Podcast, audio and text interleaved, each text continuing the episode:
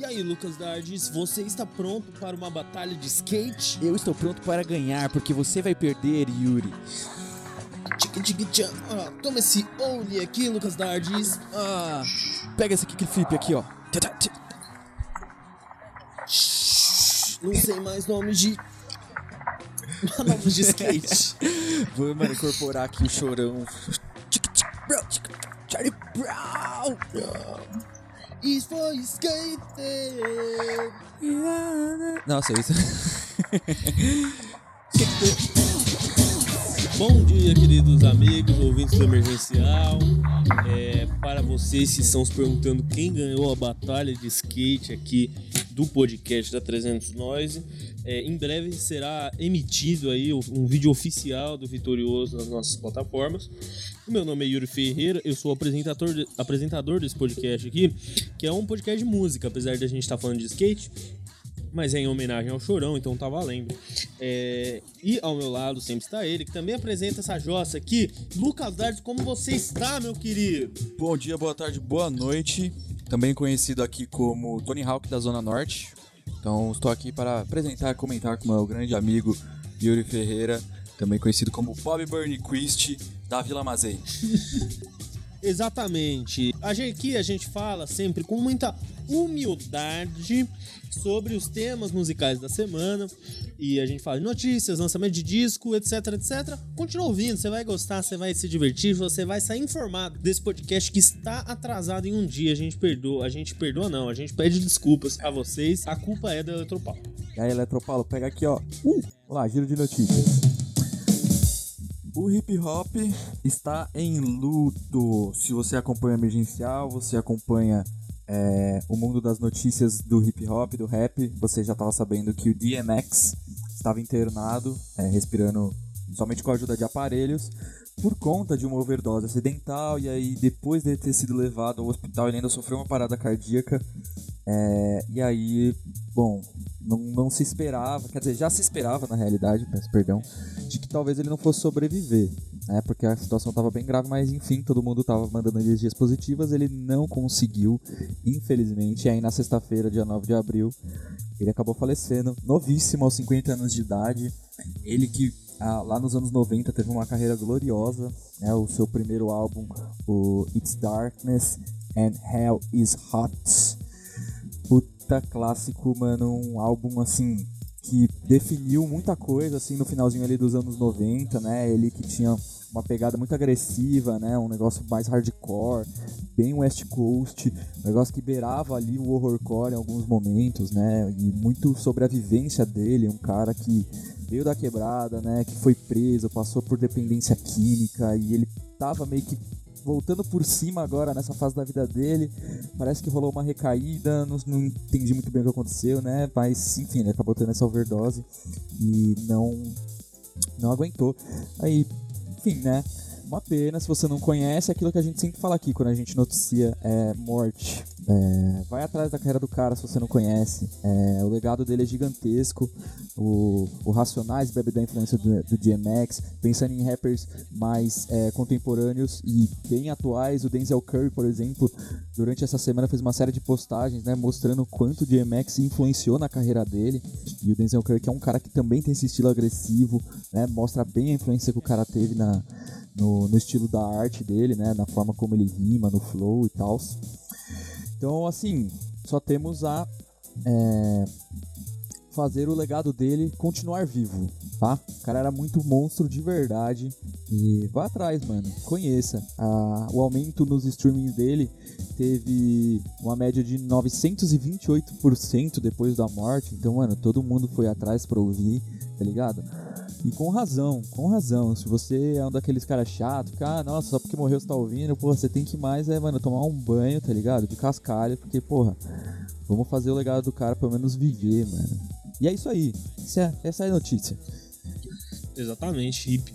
É, vamos para a próxima notícia. Ela é mais um anúncio, né? Acho que uma coisa que todo mundo já tá ligado, mas é bom reforçar. O documentário Chorão Marginal Alado, é, que estreou em 2019 na Mostra Internacional de São Paulo, ganhou o melhor documentário nacional naquele ano na mostra. Finalmente saiu, né? Finalmente as pessoas agora podem ver. Ele não tá em nenhuma plataforma de streaming, mas ele tá como Netflix, etc, mas ele tá disponível para aluguel e para venda nesses sistemas Now, Google Play, iTunes, YouTube, etc. Eu pensei que ele tava no, no Globoplay. Não tá no Globoplay, não tá no Globoplay. É só no Video On Demand. Boa. Mas é. O, o filme tá sendo um sucesso, bem mais vendido do que os é, famosos do Oscar. Ele tá no topo de todas as plataformas digitais nesse fim de semana que ele estreou. E é uma homenagem muito bonita ao. ao que. ao legado do Chorão, né? Que, enfim, faleceu em 2013, não é, Dardes? Ou 12? Deixa eu confirmar. 2013. É, e que, enfim, tem um legado muito grande na nossa geração. E é uma homenagem ao nível, ao nível. Inclusive, a gente vai colocar agora né, um insert do nosso caro amigo Guilherme Leiria Lanches, o MF Vão, para quem conhece ele do Tempo Quebrado, falando rapidamente sobre o Chorão Marginal Alado, que estreou essa semana. Salve, salve rapaziada do Emergencial. Aqui quem fala é Guilherme Leiria, MF Vão. Como é que vocês estão? Enfim, documentário do Chorão, olha, tudo rimou, muito bom. Mano, um documentário ótimo.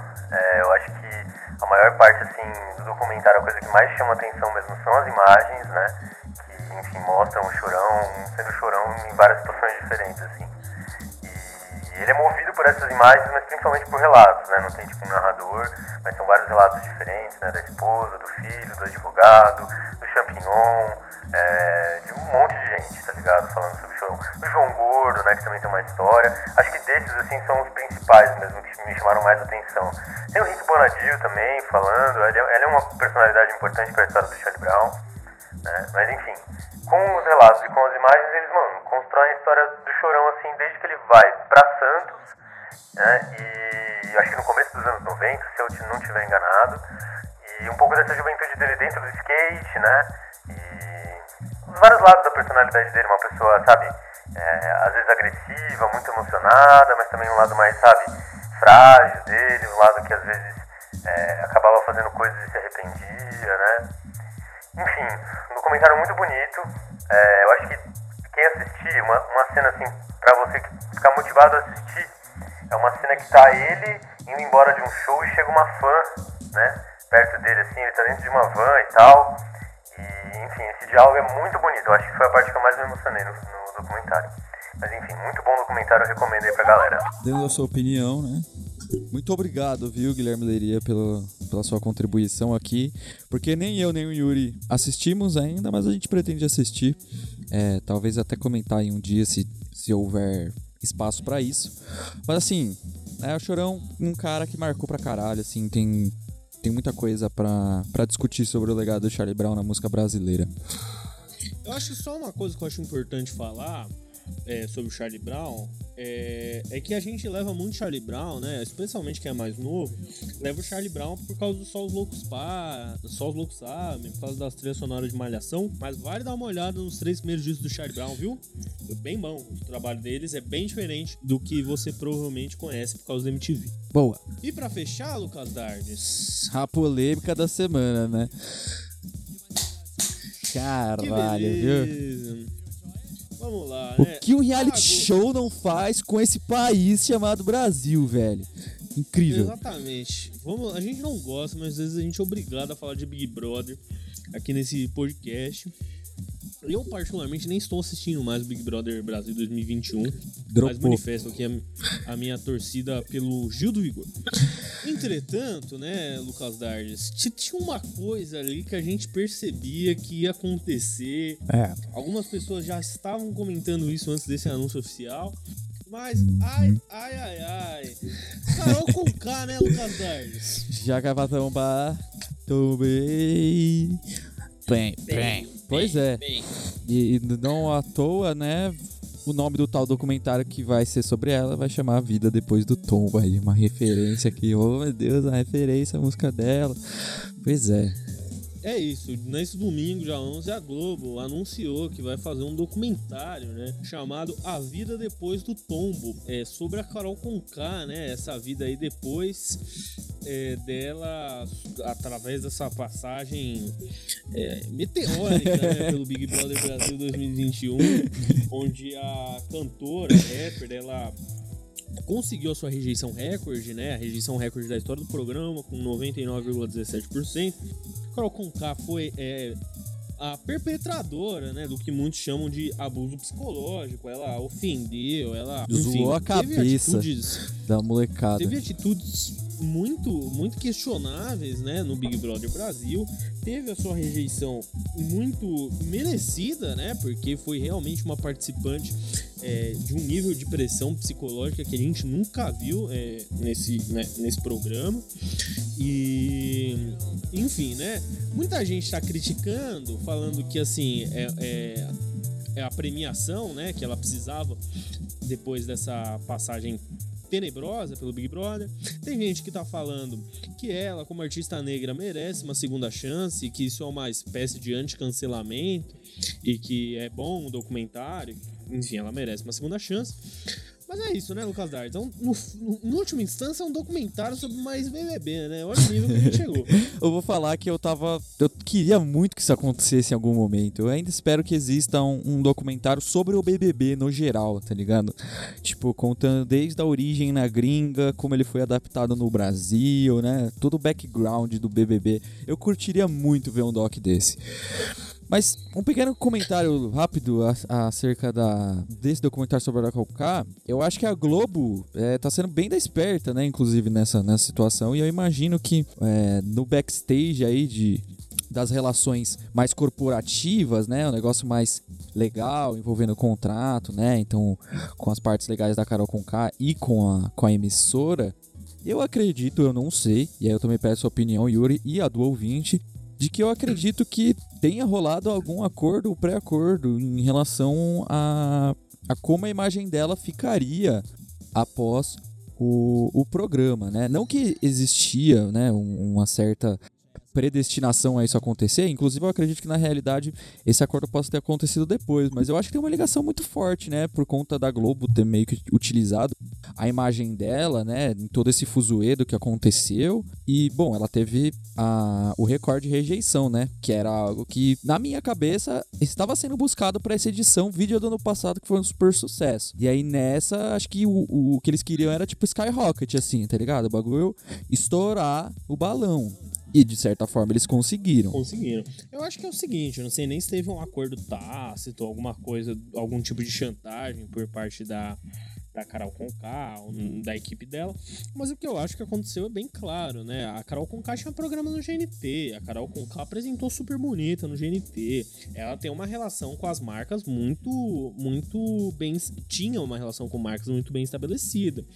E eu acho que a Globo, além da Globo ter conseguido monetizar, né, muito bem a saída da Carol Conká, só Exatamente. a gente calcular, se você pegar todas as edições do Big Brother, inclusive vai ter uma eliminação agora agora, né? Depois aqui da gravação, o tempo de exposição de comerciais durante o programa de eliminação da Carol Conká foi o maior. Por quê? Porque ela trouxe uma renda pra Globo.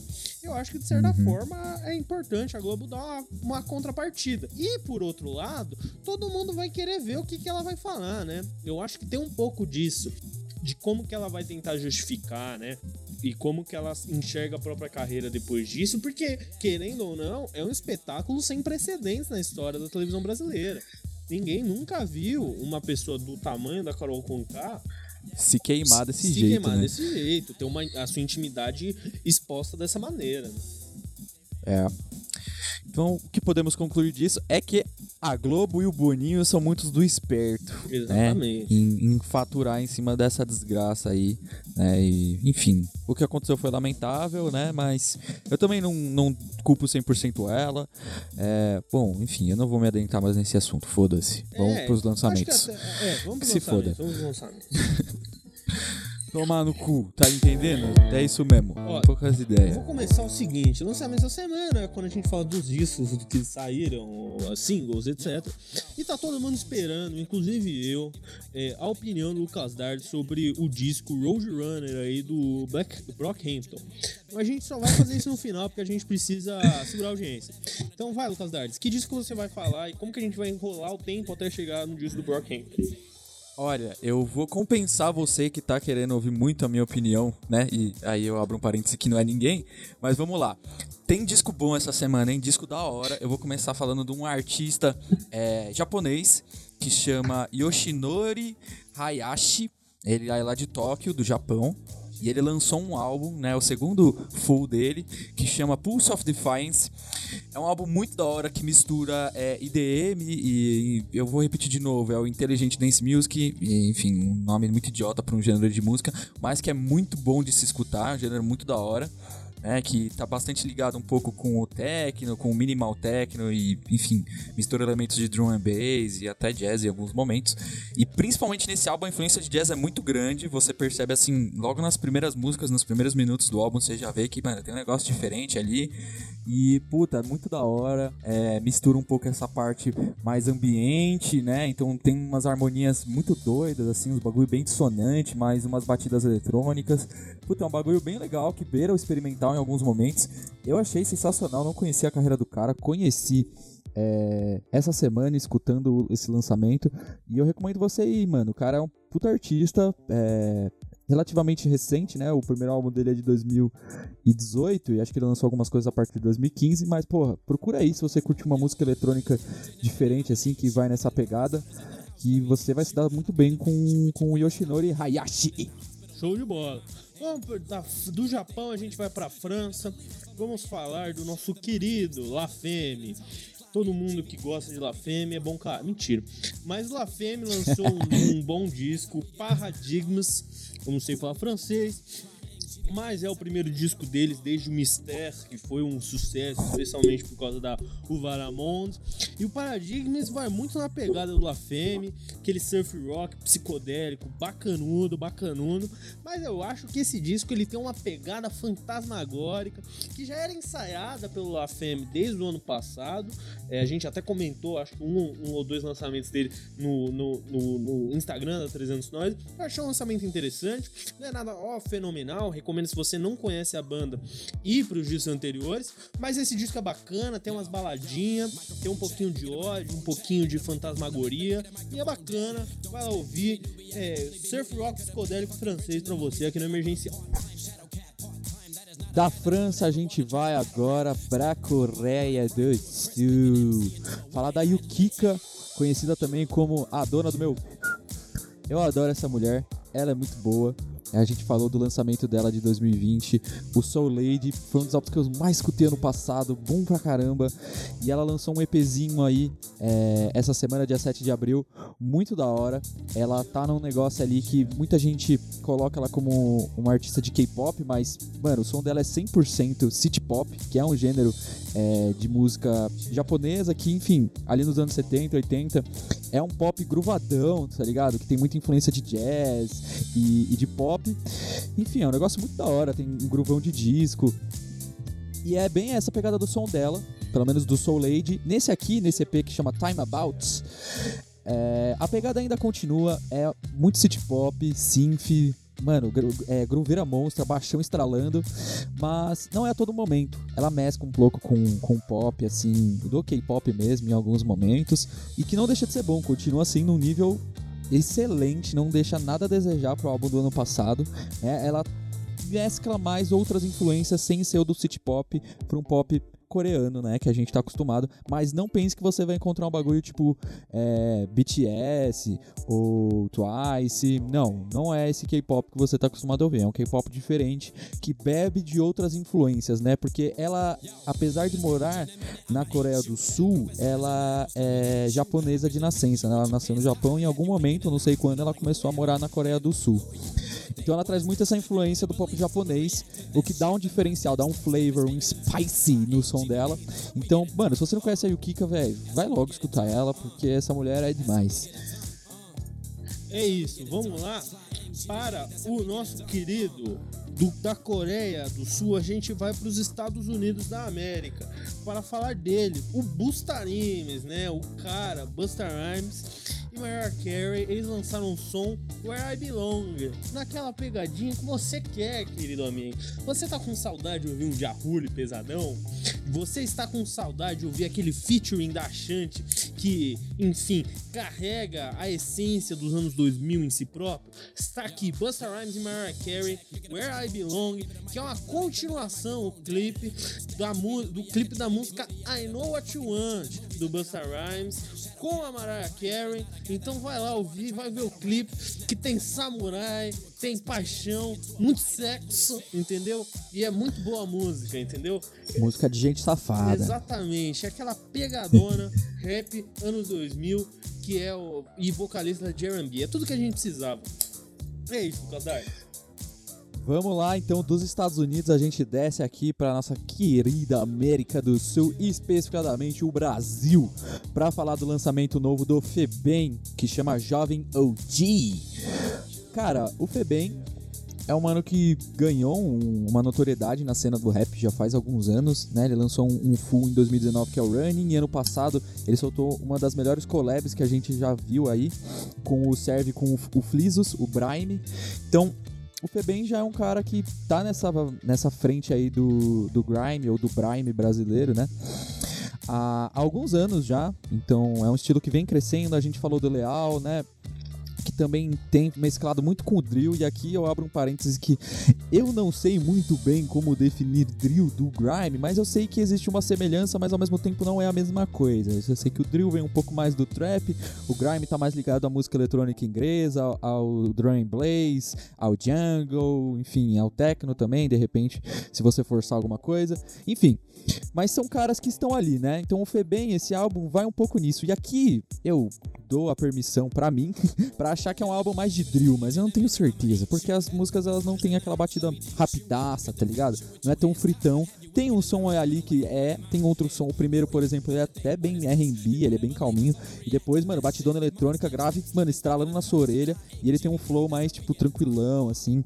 Um, um flow mais lento, mas que não deixa nada a desejar. É um ótimo álbum, a produção inteira é do Service também. Eu também não sei nem se é assim que pronuncia o nome dele. Eu peço perdão, né? Mas é o cara que produziu o Brime também no ano passado. Porra, é muito bom o álbum. É, eu gostei bastante. Tem participação da Tashi da Trace, tem participação do, do Kayan, tem participação do Jonga também. A participação do Jonga é bem interessante. Todas as, as, participações são legais. A do Jonga também é muito boa. Ele faz um speed flow ali que acho que vai é, levar uma galera ao delírio aí, dependendo de quem for escutar. E, pô, é um bom lançamento. Acho que de rap, assim, talvez seja um dos mais interessantes até agora, junto com o do Leal também. Então vale a pena, mano. Se você já é fã do Febem, não tem o que falar. Se você não conhece ele, talvez seja um, um bom, um bom ponto de início, assim, pra você conhecer a carreira do cara. É, as letras também são legais, assim, tem algumas que. Tem alguns versos que eu fiquei meio, ah, tipo, precisava ter esse verso. Mas tem uns que são muito da hora. Então vai, vai atrás, mano. Vale a pena, não é ruim não. É isso, vou falar que antes da gente chegar no Brockhampton, o, a nossa querida Sofia Chablau e uma enorme perda de tempo lançou o disco dela chamado Sofia Chablau e uma enorme perda de tempo. E é, é, eu ia falar que o disco é uma enorme perda de tempo, mas não é. o disco é bacana, é, o disco é produzido aí pela parceira dela, Ana Frango Elétrico, né? É, o disco é um disco recheado de bons momentos, especialmente quando esses momentos remontam, né, ao primeiro, aos primeiros, as primeiras tracks aí da Sofia Chablau, que a gente já conhecia desde antes do disco. É, se você curte uma parada meio Ana Frango Elétrico, tá aí a sua recomendação, já vai aí para você. Eu particularmente gostei muito dos momentos mais rock triste do negócio, o negócio do shoegaze, é, eu acho que a faixa Deus é lindo, Deu lindo é uma uma faixa sensacional. A, fa a, última faixa do disco é bem bacana. É isso. Se você curte uma guitarrona monstra, tem uma influência ali do MPB, tem uma influência ali do Pavement, é, tem uma influência, claro, dos Mutantes. Eu recomendo, é um disco bacana dessa mina nova aí da cena é, do rock nacional. E é isso. Sofia, Sofia Chablau parece um, um trava-língua e uma enorme perda de tempo. Vai lá ouvir o disco, achei bacana, rapidinho, sete faixas. E aí, chegou o momento? Chegou o momento, Lucas Dias. Não, você, você vai começar. Você vai começar falando. Tá bom. O, Pra polêmica, pra o polêmica. Brockhampton lançou o disco Roadrunner, New Light, New Machine e eu fui dar a minha opinião no grupo da 300 Nós no WhatsApp. Quando dei minha opinião, falei que o disco era chato e ruim. E fui rapidamente hostilizado pelos meus amigos de empresa, incluindo Felipe Alves e Guilherme Leria, que não fazem parte desse podcast, dizendo que o disco era nota 9. Fiquei louco com essa afirmação. Para tentar empatar essa brincadeira, convoquei meu amigo Lucas Dardes para saber qual era a opinião dele. Ele falou: Nananina não, apenas no podcast. Portanto, Lucas Dardes, venha dizer a sua opinião sobre Brockhampton, Roadrunner, New Light, New Machine. Vamos lá, então. Ó. eu nunca me senti tão pressionado assim. Eu, tô, eu virei o Anthony Fantano, tá ligado? Mano, eu acho que, ó, fala do Rebrank do. Ó, até me embolei. Fala do Brockhampton. É sempre um negócio, acho que um pouco polêmico, até pela notoriedade que o grupo ganhou em tão pouco tempo, né? Então, tipo, em 2017, lá quando eles lançaram os três álbuns no mesmo ano, foi, né, um auê, um fuzuê do caralho, que, nossa, ninguém nunca tinha ouvido algo daquilo. E na realidade já tinha, só que todo mundo tava muito hypado, né? Com um novo grupo. Fazia tempo que não aparecia um grupo, assim, mano, pique, sei lá, o Ten Clan, com uma galera cantando e dividir, tipo, verso, sabe? Então, e com razão. É, o, o Saturation é muito bom, a trilha sonora é muito. A, a trilogia é muito foda, né? Eu gosto bastante. E aí depois disso começou a vir uns álbuns que aí começou a dividir opiniões. Então acho que é uma um, um consenso que os três Saturation são álbuns bons, bem concisos. E aí o Iris, The Sense e o Ginger são mais é, polêmicos em relação à qualidade do, em relação aos primeiros álbuns, né? E o Roadrunner, ele vem, né, tipo, bem no momento onde os caras anunciaram que vai ser o fim da carreira deles. Vindo de um álbum que muita gente não gostou, um álbum que saiu um pouco daquela pegada mais agressiva e um som muito mais é, extrovertido, digamos, né? Agitado e mais noise em alguns momentos, né? E aí vem esse álbum mais introspectivo, tal, mais melancólico. E agora no Roadrunner eles voltaram com aquela agressividade que eles tinham, que marcou bastante a carreira, mas que está bem mesclada, eu acredito, com o do Ginger. Então tem momentos que são mais calminhos, que são mais introspectivos. E tem momentos que vem aquela pegada do Brockhampton que todo mundo gosta, né? Então é uma parada que pra mim mistura muito do Kanye West ali, do My Beautiful Dark Twisted Fantasy, e também com o negócio é, do West Coast, sabe? Então um de funk, um- uma produção mais tipo do NWA, do Dr. Dre, sabe? Então eu acho que eles estão ali na- nesse limiar. E sobre o álbum, enfim, né? Eu gostei, achei ele bom, achei um álbum do caralho. Eu acho Vai se que. fuder, Eu acho que Ah, não é um álbum ruim, não é um álbum ruim, calma, não é um álbum ruim, mas, mas é, também não é tipo o magnum opus da carreira dos caras, sabe? Eu acho que é um álbum que trouxe bastante elemento massa, assim, né? Então, da, da produção mesmo, então a variação de beats, é, as letras também estão muito boas, e aí eu destaco as The Light, né? The Light, The Light Part 2, que são as músicas mais introspectivas, que tem os versos do Joba, né? Então falando sobre o, o suicídio do pai, né? Então tem umas paradas mais pesadas. Eu gostei muito disso, né? Gostei muito também das participações do álbum, do Danny Brown, do JPEG Mafia. E eu acho que tudo acrescentou bem. O álbum é bem fechadinho, acho que é um álbum bem conciso. Mas assim, não é o melhor, acho que não é o melhor da carreira deles.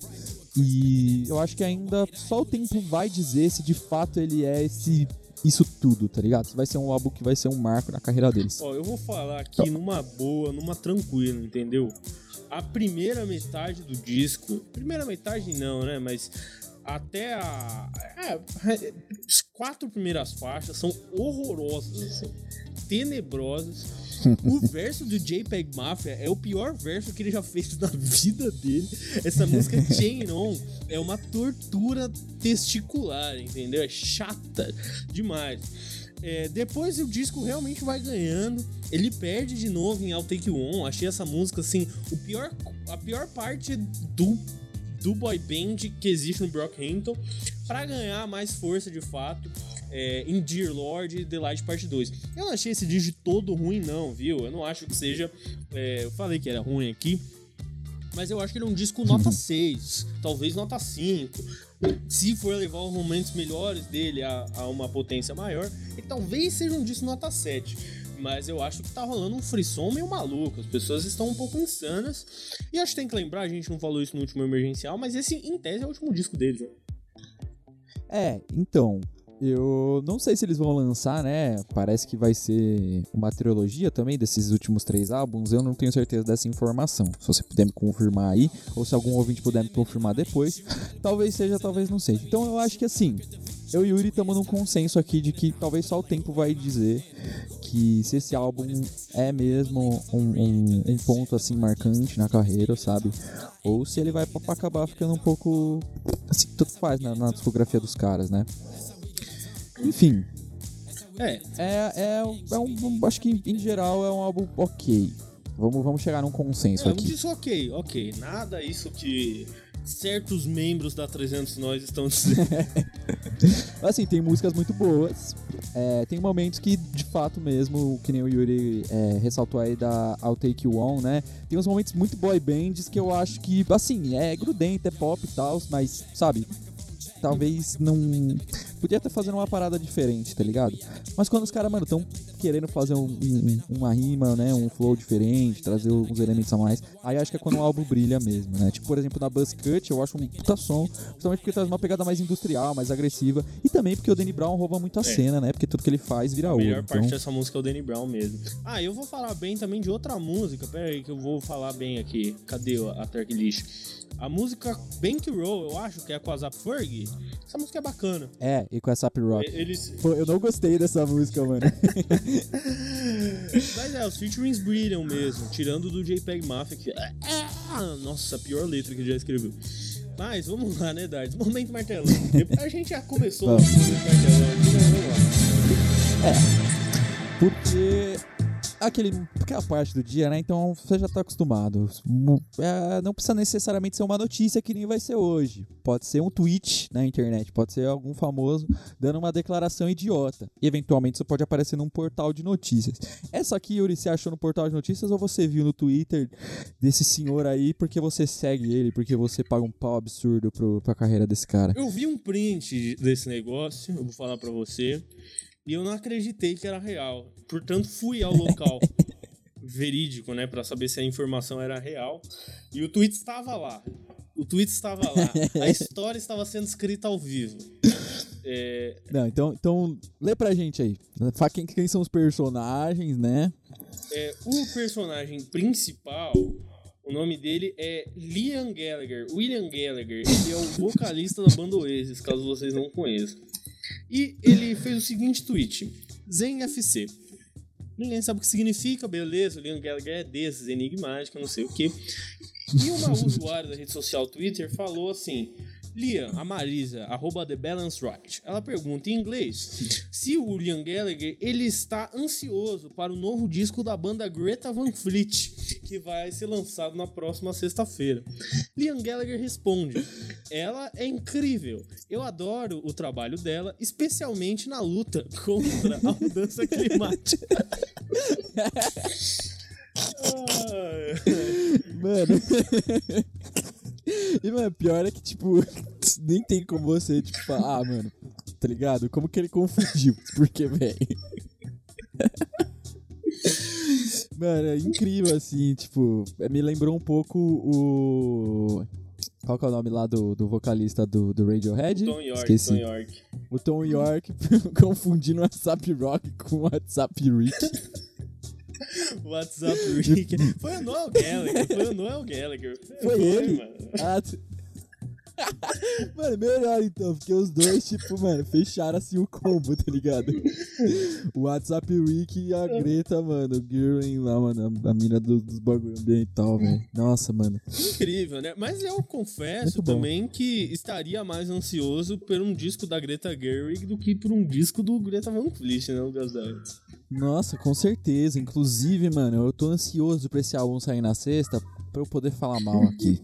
Nossa, mas, mas pra eu poder, assim, Porque o, o, o primeiro deles, a gente ainda não tinha o podcast. Eu ainda não podia expressar publicamente minha opinião e minha raiva, né? Então eu tive que ficar recluso, eu enchi o saco no grupo do Zap e tal, né? Fiquei mordendo meus beiços, tipo... Agora eu posso falar isso pro mundo. Então, mano, semana que vem aguardem. Eu vou escutar. O Yuri também vai, não vou passar por isso sozinho, pra gente poder falar, pra gente poder falar mal junto, mano. Mas vamos lá, né? Vamos ver o que, que vai, o que, que vai vir desses moleque aí que acho que é o Led é, Zeppelin. vai ser ruim. E queria também falar que quando eu mandei essa mensagem, né, pra gente fazer isso, o Casares falou que ia xingar o Liam Gallagher. Eu sou fã de Oasis, eu sou acho que o único fã de Oasis que tem a 300 Nós. Eu adoro o Liam Gallagher, pra mim ele é uma das figuras mais incríveis que já pisaram nesse planeta, assim. Um ser humano com... Eu, eu tenho uma tendência, vou confessar aqui a vocês, que eu admiro muito artistas que se acham mais do que eles são. Então, Picasso, Liam Gallagher, Pablo Kanye West. West. Eu adoro todos eles, entendeu? Porque eu, eu, eu realmente admiro a coragem da pessoa que se acha tanto assim. E é, o Darts me xingou prontamente. Eu quero saber por que, Darts. Qual é a sua raiva com eles, entendeu? Mano, então, eu, eu, eu- é, é uma birra de criança, assim mesmo, sabe? Porque eu passei por um, por um período traumático. Porque eu precisei trabalhar numa biblioteca, eu trabalhei na biblioteca Mar de Andrade e eu trabalhava na, na sala de artes. E a gente precisava catalogar as revistas que tinham lá. E eu podia escolher coleções de revistas que tinham lá. E eu achei a revista Bis, que é uma revista muito famosa no Brasil, sobre música, né? Ela existiu ali dos anos 70, 80, 90, até um pouquinho dos anos 2000, né?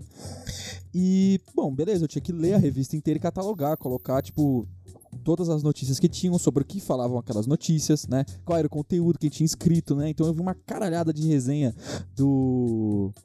Qual que é o nome daquele cara? Do Zeca Camargo. Então, mano, vi resenha assim do, do, do Radiohead, do Zeca Camargo. O cara, mano, nossa, o que Computer é o melhor álbum da história, né? E de fato acabou meio que ficando pra isso mesmo, né? Como um dos melhores álbuns da história mesmo. Mas o ponto é, essa revista só fazia matéria sobre a porra do Oasis. E, mano, toda a revista, mano, tinha lá, mano, algo falando do Liam Gallagher, do Norgag. E toda vez era os- um dos dois falando merda, tá ligado? Ou era a revista, mano, chupando a banda, tá ligado? Que a banda é os Beatles. Eu já não gosto de Beatles, mano. Você comparar uma banda que é uma merda com Beatles ainda, tipo, mano, nossa, pra mim é um.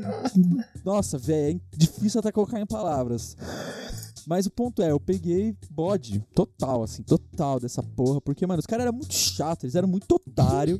e a banda também é uma bosta. E, Mano, se você gosta de Oasis, mano, ó, com tudo que eu não gosto, eu não gosto de quem gosta do que eu não gosto. Então eu não gosto de você. Eu só gosto do Yuri. Ele é a única pessoa que eu, que que eu gosto que gosta de Oasis. Ai, ai, ai, eu adorei, Lucas eu adorei. Saco, mano, esses irmãos gêmeos, velho, vai se fuder. Grandes irmãos. Nem sei se são gêmeos. Esses não são gêmeos, não. Não são. Aí, ó. Grandes, Odeio eles. grandes irmãos Galápagos aí, né, velho? Eles são incríveis. É, Mas assim, eu concordo, eles de fato são figuras é, pop que são emblemáticas, isso não tem como negar. emblemáticos. E falando de emblemática, a gente vai dar o nosso emblemático prêmio aqui do emergencial, o Top ou Flop, onde a gente fala, ó, essa semana quem foi mais da hora foi você, e quem foi zoado foi você. Então é isso. Vamos nessa. Ó, curto e grosso, o top tem que ser pro Chorão e pra todo mundo que tá envolvido no documentário dele. Parabéns, Chorão. Com certeza. Não, é isso. Quer dizer, não por ter morrido, mas sim pelo seu Pelo seu legado, né? legado. E o flop, Lucas Nerds, é... vai pro Greta Van? Fleet por antecipação. Porque tem um nome parecido com o da menina. Exatamente. Quem mandou ter o nome parecido com o da menina? Exatamente. É isso aí, agora. Uma nova birra, mano. Tem, tem banda que a gente tem birra aqui. Ah, o, o, Greta a gente. Vamos ver se. Eu acho que vai. Já é, foda-se. Foda-se. A gente já. A gente odeia a Greta Van Fleet, seus moleques do caralho. Amigos, Tá achando que é Jimmy Page? Porra, se fuder. nem Saco, pra ser mano. bonito, que Seus- nem o Robert Plant, o menino é, viu? Mas é, é isso aí, ó, rapaziada. A gente tá encerrando o emergencial de hoje. Mas pera, não desliga. Tem um negócio importante pra te dizer. Um negócio importante pra te dizer é que eu gosto muito de você. E por gostar tanto assim de você, eu peço o seu dinheiro. Eu adoro pedir dinheiro emprestado para as pessoas. Mas dessa vez não é emprestado, não, né, Lucas Ardes? Não, não é emprestado, até porque é, talvez esse dinheiro retorne para você em forma de prêmios e de conteúdo a mais no nosso padrim.com.br. Não, para, falei errado. Nosso padrim. Ó, vamos lá, Lucas Dartes. padrim.com.br barra 300 nós. É isso. Barra 300 nós. Simples, você entendeu? Eu entendi. Se você não entendeu, pausa, volta e escuta de novo. Eu achei que você tá? ia falar no seu cu. Não, pô, vou mandar o ouvinte, vou chegar ao ouvinte, tadinho, tem nada a ver com isso. bom, mas se você gosta de Oasis, eu, bom, nem vou completar. Vai que o cara para de ouvir nós, né? Ai, ai, mas é isso, apoia a gente lá no Padrim. É, essa quarta-feira que está sendo esse podcast, iremos fazer uma live. Não decidimos ainda o tema. Se você tiver um tema interessante, você joga aí no, no Instagram da 300 Nós, no Twitter. Se você quiser mandar uma carta pra gente, depois eu passo aí o, o endereço da, da casa da 300 Nós. Você fala aí qual é o tema que você quer, o tema que você não quer. Enfim, essa porra aí, não é? E tem mais alguma coisa? Acho que não, é isso mesmo. A gente faz esse bagulho de forma independente. Se você curte nosso trampo, ajuda a gente, né? Segue a gente nas redes sociais e fica com Deus. Exatamente. Tchau! Tchau. Boa semana. ouvir os pássaros cantar. Eu quero nascer, quero viver.